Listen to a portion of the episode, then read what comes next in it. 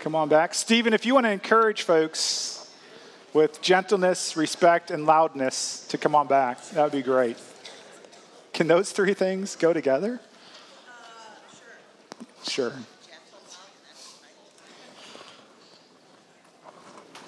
Just as you guys come on back, one more announcement, just very exciting. This year for Good Friday service, we're doing something a little bit different. We're actually going to do a joint service with our daughter church, All Saints Church, uh, at West High School. And so details are in the bulletin, but more details are to come. But just excited, you know, many of us were here when we sent away All Saints Church last year, and it's hard to see loved ones go. Um, it's good, but it's hard, and it will just be great to gather together and worship the Lord together. So that's, that's exciting, something to um, look forward to.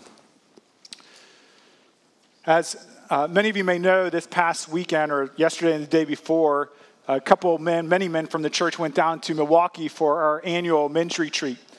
And you may be wondering, you know, if you're a kid or if you're a wife, like what happens on these men's retreats? Or if you've never been. Well, I took a couple of pictures so that you could see what happens on ministry retreats at Jacob's Well Church. And so the first thing is that there's deep spiritual conversations uh, between text messaging. So, also, uh, the other thing is that Brian Higginbotham decided that he was going to become really cool and start up a band. And uh, also, Jason Perkins uh, had his breakfast. And I had to take a picture of this. He gave me permission, although he may regret that now. But if you notice, he has a whole lot of whipped cream with just a little bit of waffle underneath. And you can do that at a men's retreat and not get in trouble. And my favorite picture is that John Schweiner found his twin, uh, who wears equally offensive Christian t shirts. It was awesome. Um, all kidding aside, it was a great retreat. But one of the things we got to do there yesterday was to partner with a sister church and some of the ministries down there to host this thing called a pop up church. And it's called a pop up church because you don't know where it's going to pop up. It's the church invading into the community. And we went there and we were able to hand out the donations of clothing as well as toiletries and things like that. Thank you for your donations. The people were so appreciative. We also got to serve a hot lunch to people, which folks again, we're very appreciative of because many of those folks don't know where they're getting their next meal. As Pastor Quacklar said, they're not living month to month. A lot of them are living day to day. And so we're able to be a blessing to them. And we are also to pray, able to pray with a lot of people and share the good news of Jesus with a lot of people. And it was, it was a wonderful event. Um, part of this pop up church is that they sent some of us out in the, in the area just right around where this was being hosted to go and gather people, talk to people, pray, to, pray with people. And as I was walking down the street, um, we came across this kind of mental institution where some folks with mental illness stay. And you saw this man that was outside who was having this loud argument with no one, uh, just kind of screaming into the air. And, as you walk and you, you experience the brokenness of this community, there's brokenness in every community, but I think it's more visible in the area that we were in. As you see the brokenness of this community, you ask, why, God? Why do you allow things like mental illness to, to, to, to, to ruin this guy's life and, and the lives of the people of his family? You know, there's several people that we came up, and as we were coming up, they were trying to choke back the tears. One man in general, I, I remember he, he had gone to, uh, he had gotten many surgeries. He actually was out on the streets. He drank some alcohol just so he could get into rehab, so he'd have a warm place to stay. And so his, his family was falling apart, and he was just overwhelmed by grief and sorrow and suffering. And you walk and you engage with these people, and you think, why, God? I know you are a good God, and I know these things are so not good. And so, God, why do you allow these things to happen? You know, I, I, get to sit and hear a lot of your stories. And I know a lot of you have why questions for God.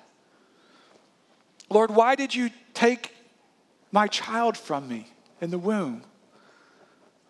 Lord, why, why is my family imploding? Why are you, why is that happening? God, why am I still struggling with the same old sin? You know, we, we, when we come to God, I think sometimes we're afraid to ask God these why questions as if, as if God's not big enough for the question, but also sometimes I think we're afraid that it's not reverential to ask God why. But if we come to God with, with humble hearts and hearing ears, asking, Lord, why is this happening? God is glorified in our honesty and transparency and seeking Him. Now, if we come with, you know, a fist in the air, with rebellion and hard-heartedness, that's not pleasing to the Lord. But if we come in humility and say, Lord, why? He's glorified by that. And He may not always give us the answer as to why, but He's not obligated to do so. And it's in those settings when, when we ask why and we hear nothing from the Lord that we have to trust His character and His story that we read in Scripture.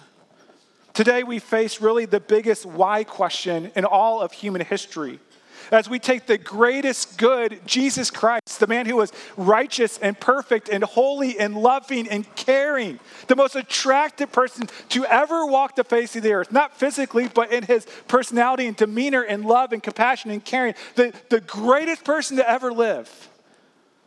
Why? Why was he put to death? Why was he crucified? Why did people hate him so much? I guarantee you, this was the biggest question on the apostles' mind on that first Good Friday. And so that's the question we're going to ask today. Why was Christ crucified? If you would please open up to John chapter 18. We're going to be looking at verses 38 through chapter 19, verse 16. If you don't have a Bible, there's a Bible in the seat in front of you, and it's page 905 in the red Bible. You will need that, so make sure you open it up. And if you don't own a Bible, that Bible is for you to keep. Just to keep you up to speed, or to bring you up to speed, if you remember at the beginning of John chapter 18, Jesus was betrayed by Judas in the Garden of Gethsemane. He was arrested and he was taken before the Jewish leaders and, and withstood a Jewish trial. Um, if you remember, it was kind of funny because they couldn't get any testimonies to agree uh, to bring charges against Jesus. Finally, they got Jesus to confess that he is the Son of God, and so they accused him of blasphemy and sent him to the Roman government so that the Roman government, Pilate, could sentence Jesus to death. Well, Jesus comes to Pilate and he, he sits under the trial of Pilate. And Pilate, if you remember, finds Jesus not guilty, okay? Now, today's setting is after that proclamation that Jesus is not guilty, and Pilate is going back out to the crowd, the crowd of the Jews and others who were hostile to Jesus that brought Jesus to Pilate. He's going back out to the crowd to pronounce his verdict of not guilty, okay? Now, typically the way it works at Jacob's Well Church is I read the passage and you simply follow along in the Bible. Today's going to be a little bit different. You'll see in, uh, the, in the text, which will be on the screen, there's certain parts that are bolded and underlined. And I want you to say those out loud. Those are the, this, those are the responses of the crowd to Pilate, okay? And as you say those responses out loud with me, I want you to focus, number one, on the content of the words but I also want you to pay attention to hearing your own voice say the words, okay? So it's a little bit more participatory than normal, um, but I think it will be a blessing to our soul. So, John chapter 18, verse 38. Pilate said to Jesus, What is truth? After he had said this, Pilate went back outside to the Jews and told them, I find no guilt in him. But you have a custom that I should release one man for you at the Passover. So do you want me to release to you the king of the Jews? They cried out again, Not this man, but Barabbas. Now, Barabbas was a robber. Then Pilate took Jesus and flogged him. And the soldiers twisted together a crown of thorns and put it on his head and arrayed him in a purple robe. They came up to him, saying, Hail, King of the Jews, and struck him with their hands. Pilate went out again and said to them, See, I am bringing him out to you that you may know that I find no guilt in him. So Jesus came out wearing the crown of thorns and the purple robe. Pilate said to them, Behold the man. When the chief priests and the officers saw him, they cried out, Crucify him! Crucify him! Pilate said to them, Take him yourself and crucify him, for I find no guilt in him. The Jews answered him, We have a law, and according to the law, he ought to die because he has made himself the Son of God. When Pilate heard this statement, he was even more afraid. He entered his headquarters again and said to Jesus, Where are you from? But Jesus gave him no answer. So Pilate said to him, You will not speak to me? Do you not know that I have authority to release you and authority to crucify you? Jesus answered him, You would have no authority over me at all unless it has been given you from above. Therefore, he who delivered me over to you has the greater sin. From then on, Pilate sought to release him. But the Jews cried out, If you release this man, you are not Caesar's friend. Everyone who makes himself a king opposes Caesar.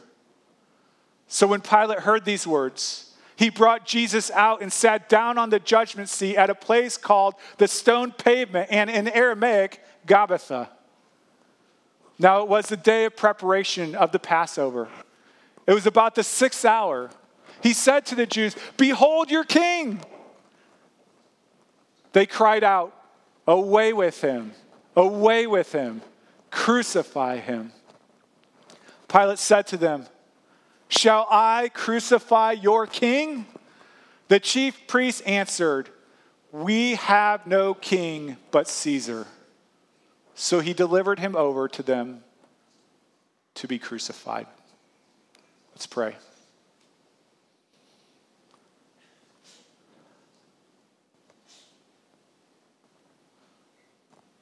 Lord, as we celebrate this Lenten season and preparing our hearts to once again hear the Easter message, the good news of the gospel, Lord, may we hear our voices calling out among the scoffers.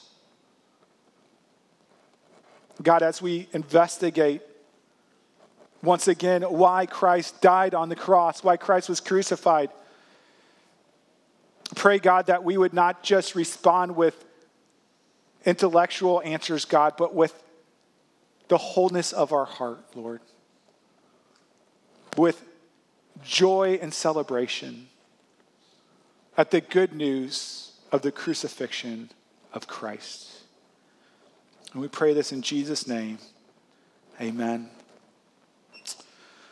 Today, I want to just simply answer the one question Why was Christ crucified? Why was Jesus the most beautiful human being ever persecuted, tortured, and killed? That is the one question I want to answer today. Why was Christ crucified? The first reason we see in this passage is it, Christ was crucified because it was the perverse passion of men. Look at verse 38 with me says, After Pilate had said this, he went back outside to the Jews and told them, I find no guilt in him. Now, let me ask you when you are a judge and you find no guilt in someone, what are you supposed to do with that person? You're supposed to release him, you're supposed to let him go free. See, the Roman Empire was very uh, proud of their judicial system. This is what Pilate should have done. Pilate should have released Jesus. But the problem is, he saw the passion of the people, he saw the hatred and the anger of the people who brought Jesus to him. And Pilate knew that if he simply let Jesus go, that he would be in trouble with the Jews, with the crowd, with the mob that hated Jesus so much. And so Pilate came up with an idea. His idea was to somehow release Jesus without him being the reason for it, so that he could maintain peace between him and the people. So, verse 39, we see Pilate's first scheme to do this. Verse 39 says, But you have a custom that I should release one man for you at the Passover. So, do you want me to release to you the king of the Jews? They cried out again, Not this man, but Barabbas. Now, Barabbas was a robber. Now, give credit to Pilate. This is a pretty creative way of trying to release Jesus without being the reason for releasing Jesus. He takes he takes Barabbas, who was not only a robber, but he was also a murderer, a very scary man. And he says, Hey, do you want me to release to you the very, very scary and threatening man? Or do you want me to release to you Jesus, who has done nothing wrong at all? And he thinks surely they'll release Jesus because they would be afraid of Barabbas. But he did not know how perverse their passions were. He did not know how insistent they would be that Jesus would not be set free. And so they cry out, Release to us Barabbas. Pilate now comes up with another scheme. What is another way that I can release Jesus without getting in trouble with the mob. Verse 1. The Pilate took Jesus and flogged him, trying to appease the Jews. And the soldiers twisted together a crown of thorns and put it on his head and arrayed him in a purple robe. They came up to him, saying, Hail, King of the Jews! and struck him with their hands. These verses show us the darkness of the depravity of man of how wicked mankind is when God releases his grace and turns them over to the perverse passions of their heart. We not only see that the Jews hate Jesus, but so do the Romans. When Pilate turns Jesus over to be flogged by his soldiers, they go above and beyond to torture Jesus and to humiliate Jesus. They brought Jesus in front of the entire battalion of Roman soldiers. And they stuck him they struck him and told him to prophesy and say, Who, who struck you? They spit on him. They covered his bloody body with a purple robe. They put on him a crown of thorns with thorns as long as 12 inches long and banged it into his head. And then they bowed before him, mocking the creator of the universe, saying, Hail, King of the Jews! Hail, King of the Jews! Verse 4 Pilate went out again and said to them, See, I am bringing him out to you that you may know that I find no guilt in him. Do you hear a repeated theme? Verse 5 So Jesus came out wearing the crown of thorns and purple robe. Pilate said to them, Behold the man. And so once again, Pilate is announcing Jesus is innocent. And then he parades Jesus out, beaten and bloodied, before the mob, before the crowd, and he says, Behold this man. In other words, look at him. He's nothing. Look at how beat up he is. Look how weak he is. Look how powerless he is. He's no threat to you. He can't even protect himself. Just let him go. But Pilate, again, is surprised at the persistence and the hatred of the crowd towards this man Jesus. Verse 6 When the chief priests and the officers saw him, they cried out, Crucify him! Crucify him! And then Pilate, obviously out of frustration that his clever plans didn't work, said to them, Take him yourself and crucify him, for I find no guilt in him. Pilate knows that this is what they want for him to be crucified, and he knows that they cannot do it. So he's antagonizing them. You take him and crucify him.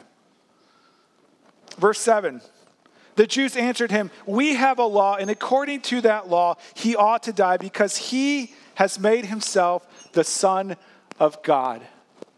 The scene kind of cuts away here and goes into this private, intimate conversation between Jesus and Pilate back in the headquarters, and we'll get to that in a second. But skip down to verse 12. It says, From then on, Pilate sought to release him. Pilate sought to release Jesus. This was Pilate's goal, was that Jesus would be released, okay?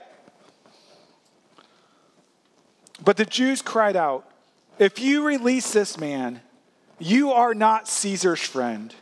Everyone who makes himself a king opposes Caesar. This term, friend of Caesar, was a technical term. If you were called a friend of Caesar, it meant you were in good standing with Caesar. And if you were not a friend of Caesar, then you were in threat of Caesar. And so the Jews very creatively are turning up the heat on Pilate and they say, if you do not sentence him to death, we will tell on you to Caesar. We will tell Caesar that you release this king because you are serving this king, because you are in favor of this king. And if Caesar finds out that you are supporting, you are freeing another king that is a threat to his throne, you will be charged with treason, and Caesar will deal with you justly and severely as he does with everyone who commits treason. Verse 13. So when Pilate heard these words, he brought Jesus out and sat down on the judgment seat at a place called the stone pavement, and in Aramaic, Gabbatha. Now it was the day of preparation of the Passover. It was about the sixth hour. He said to the Jews, Behold your king. They cried out, Away with him! Away with him! Crucify him! Pilate said to them, his final plea, Shall I crucify your king? The chief priests answered, We have no king but Caesar. So he delivered him over to them to be crucified. When the Jews responded, We have no king but Caesar, could you imagine how surprised Pilate was? His eyes must have been bulging out of his head. Really? You have no king but Caesar? You're always opposing the Roman agenda and the Roman Empire. You're always unsettled. And now you're saying you have no king but Caesar? I mean, this must have been shocking to Pilate. Such a statement from the religious leaders means that they are denying that the Lord God is their king. They're denying the fact that God is sending a messianic, Davidic king. This reminds us of 1 Samuel chapter 8, hundreds of years ago, before Christ, when, when, the, when the people come to Samuel and they say, We want a king like the nations. And Samuel's distraught over this. And so he goes to the Lord in prayer. And the Lord says to the prophet Samuel, He says, It is not you they have rejected, but they have rejected me as their king. These words, we have no king but Caesar, are not treason against Caesar, but they are treason against the God of the universe. They're rejecting the Davidic king, the divine king, the king of kings. Now, as you take all this, all this hatred and anger towards Jesus, the question is why? Why were people so angry? Why were people so determined to put Jesus to death? Was it because he healed the blind? Because he healed the lame? Because he healed the lepers? Did they hate Jesus because he fed the hungry? Because he cast out demons? Did they hire did, did, they, did, they, did they hate Jesus because Jesus raised the dead, because he forgave sins. Here is the point their hatred of Jesus had no logical basis at all. And so the only conclusion we can come to is that these men sought to crucify Christ because it was the perversity of their passions, which hate God and rejected God and wanted to destroy God. I shared with you last week, again, my strange affection for country music. But um, all country music isn't created equal. There is a new song out by Luke Bryan, and it goes like this It says, I believe most people are good, and most mamas ought to qualify for sainthood. I believe this world ain't half as bad as it looks. I believe most people are good. I believe them streets of gold are worth the work but I still want to go even if they're paved with dirt. I believe if you just go by the nightly news, your faith in all mankind would be the first thing you lose. I believe those people are good. When I hear that song, my soul cringes because this is the predominant view of humanity, but it is opposite of what Scripture tells us. It was Jesus who said, No one is good except God alone. if you look throughout Scripture, there's a consistent theme about the condition of mankind, the condition of your heart and my heart.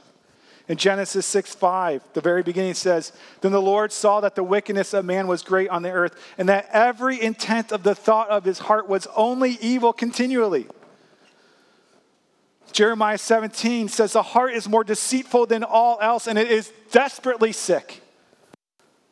In Mark 7, Jesus says, For from within, out of the hearts of men, originating in us, proceeds evil thoughts, fornication, theft, murder, adultery. Galatians 5 says, For the flesh sets its desires against the spirit, that is the Holy Spirit, and the spirit against the flesh, for there they are in opposition to one another.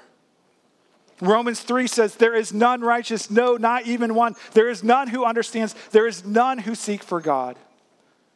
And then John 3 19 says, This is the judgment that the light has come into the world, and men love the darkness rather than the light. You know, like Luke Bryan, I would love to believe that most people are basically good. And while people certainly do noble things and good things because they're made in the image of God, Jesus says very clearly no one is good except God alone. I know this not only from the scriptures, but also from my experience. Why is it that parents have to teach their kids not to steal candy? Why is it that parents have to teach their children not to fight and not to hit their brothers and sisters? Why is it that parents have to teach their kids not to lie? Because we are not good in ourselves. We are not born basically good. If you look at the news, you'll see inside and outside of the church, just this horror of what's happening in terms of adults assaulting children. Why is this? Because people are not good. To bring the point even closer, I don't even have to go outside my own skin to know this is true. Why is it that day after day, hour after hour, I am battling sin in my heart and in my life?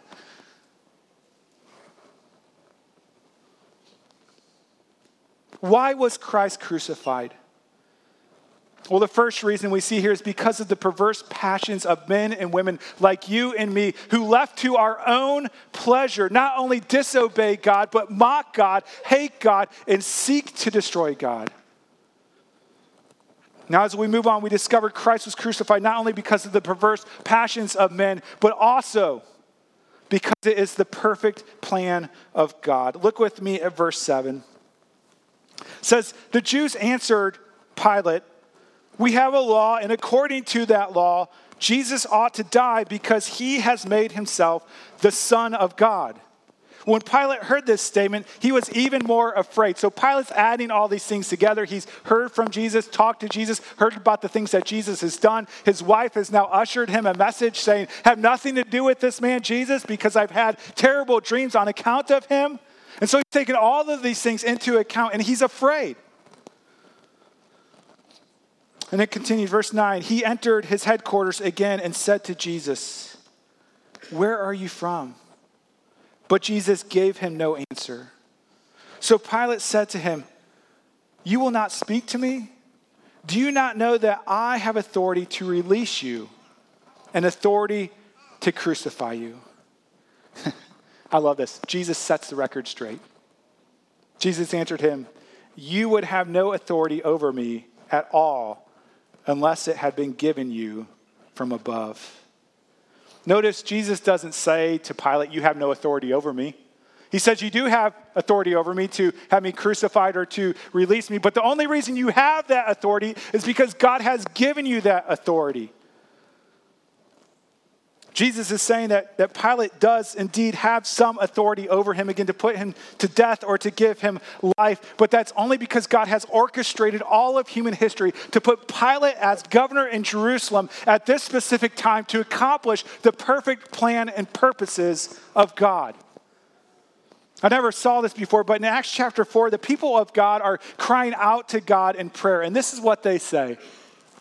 They say, The kings of the earth set themselves and the rulers were gathered together against the Lord and against his anointed. For truly in this city, Jerusalem, there were gathered together against your holy servant Jesus, whom you anointed, both Herod and Pontius Pilate, along with the Gentiles and the people of Israel. So, everybody. And then pay attention to this last line. It's so important. To do whatever your hand and your plan had predestined to take place. Throughout these final hours of Jesus' life, he's making it clear time and time again who is in control, ultimate control, who has authority. Even if you look back to the Garden of Gethsemane earlier in chapter 18, you see they come, they say, We're looking for Jesus. And he says, I am. And hundreds of soldiers fall to the ground to show who is in control. Or when Peter pulls out the sword and strikes the officer and cuts off his ear, the servant, Jesus says, Put back your sword. Don't you know I could call 12 legions of angels? But I must drink the wrath of the cup that the Father has given to me. Throughout Jesus' farewell discourse, time and time again, he's saying that I must be betrayed, that I must go to the cross, that I must die to fulfill the scriptures. And the scriptures is the plan of God and the purposes of God. You know, I, I had a friend share with me not too long ago. He had gone to a funeral of a young person, which is always devastating and confusing and hard and leads to a lot of questions of like, why, Lord? Why, why did this happen at such a young age? And the preacher took his stole. A stole is that scarf like thing that goes around down to the knees, and it's usually very beautiful, very well decorated. And he took the stole and, and he, he held it up, and you could see the beauty of it. And then he flipped it over, and you could see the backside of all the stitching. And, and all you could see was something that was looked very random, very chaotic, didn't look anything beautiful at all. And he used this to illustrate that even in the midst of tragedy, we may come from the perspective of this is messy and chaotic. But from the other side, God is using the tragedy to weave the beautiful design of his story of redemption. Christ's trial and death and sentence must have been chaotic for the apostles. They must have seen things spiraling out of control, going from bad to worse. But Jesus reminds Pilate and reminds us that in the midst of this terrible tragedy, God is in control and he is working out his perfect plan. I'm curious how many of you come here today wrestling with tragedy in your own life? That need to hear this good news that even though it looks random, even though it looks chaotic, even though it looks like the perversity of the passions of men is winning the day, God is still in control. When we look back to that first Good Friday and Resurrection Sunday, it allows us to know the character of our God, that even in the midst of suffering, even in the midst of tragedy, God is doing something glorious. And when we believe that by faith, even when we don't have all the answers, we can say those words of Joseph You meant this for evil, but God meant this for good. We can echo the words of Paul, who said, God works all things, even evil things, for the good of those who love him.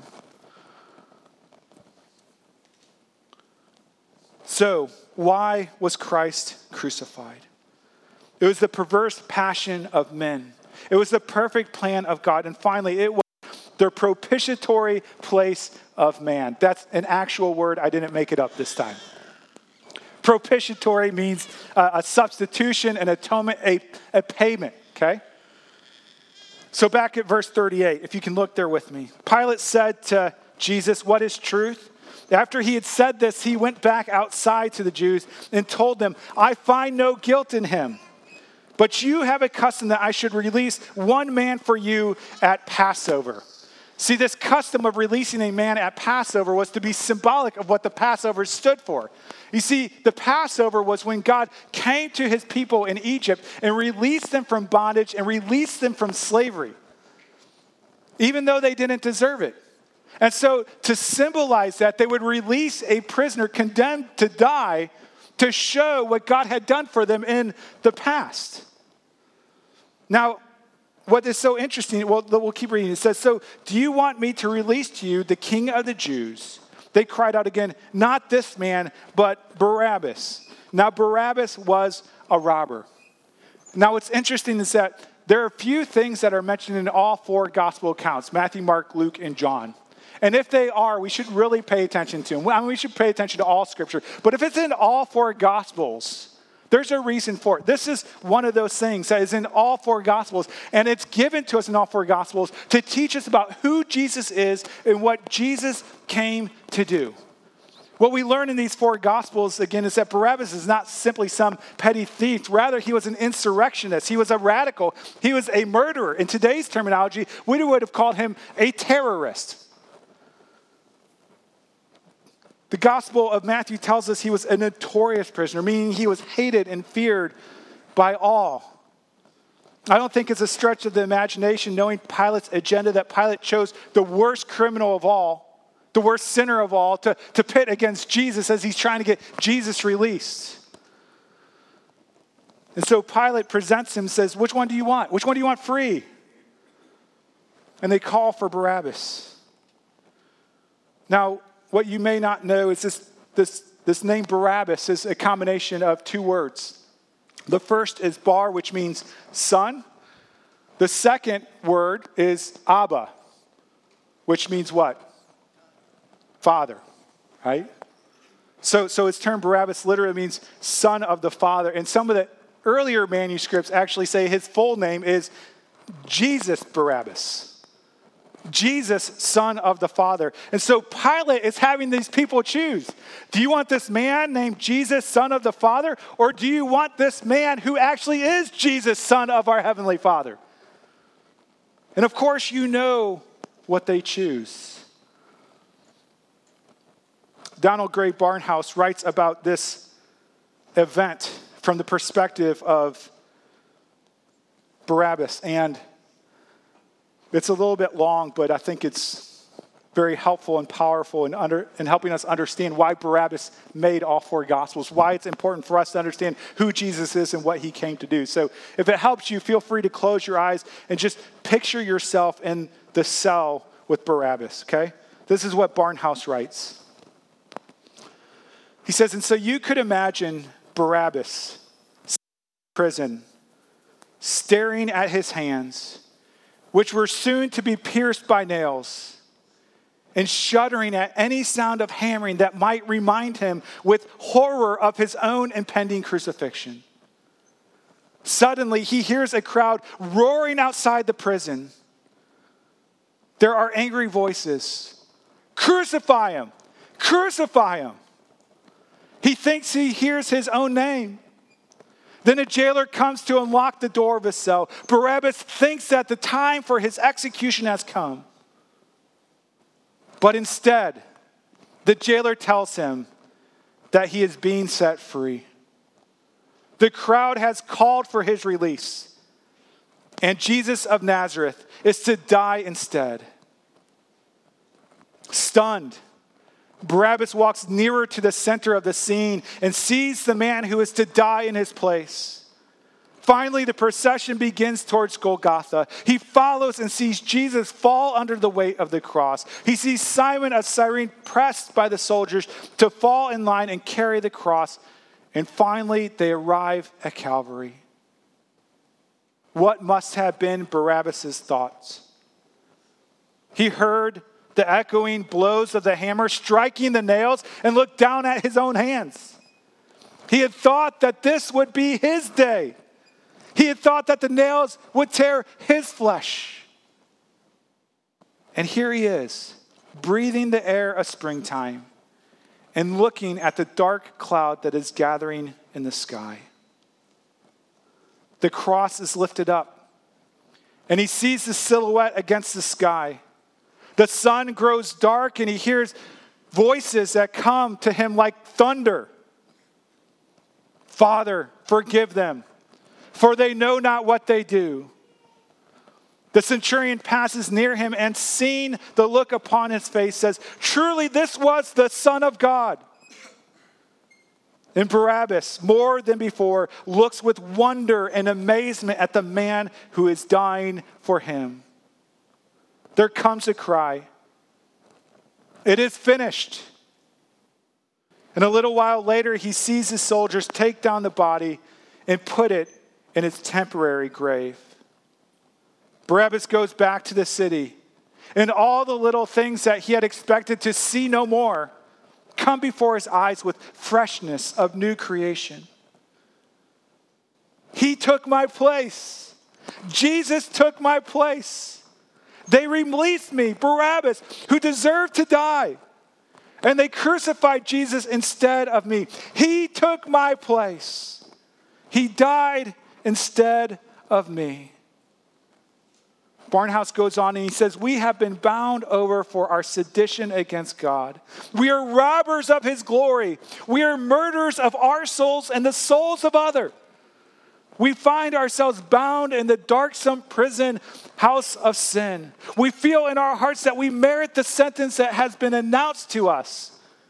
And we wait in trembling for the time of judgment.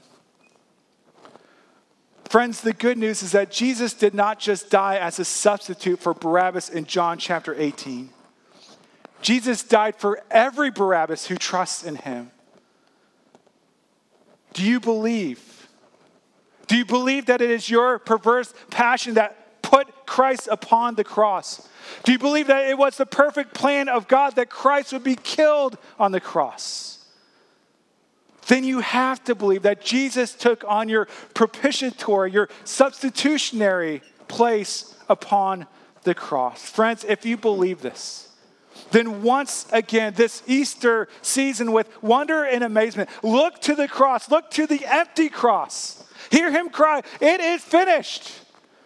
And confess with awe and gratitude and joy.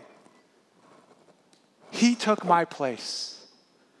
Jesus took my place. God the Father released me who deserved to die and crucified Jesus instead of me. Jesus took my place. Jesus died instead of me. Let me end by trying to close the loop that we opened at the beginning of the sermon. You know, when you are confronted with the brokenness of the world, and hold that in contrast to the goodness of God. And you ask God, why? Why, God, do you allow these things to happen? When there is no explanation from God that is satisfactory to your soul, remember the cross where perfect, wonderful, righteous, loving Jesus was crucified, not only according to the perverse pleasures of men, but also the perfect plan of God for this purpose to bring your greatest good, to take on your judgment upon himself, that you may live now and forevermore with the one who is crucified in your place. Let's pray.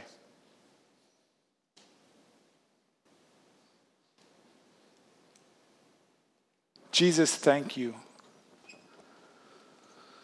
Thank you for bearing our punishment for sin. Thank you for taking our place upon the cross. Lord, I pray this Easter season that we would hear this good news afresh again if we've heard it before, Lord, that we would be in awe and wonder of it, that it would not just be academic in our heads, but it would be the joy of our heart that you took our place. Lord, as we turn to your table, we are reminded that you are the ultimate Passover lamb who takes away not only the sins of the world, but the sins of all who trust in you, Lord God. Jesus, pray that as we come to your table, that you will nourish us through this supper to remind us that our sin is paid not in part, but in the full at the cross because you took our place. We thank you in Jesus' name. Amen.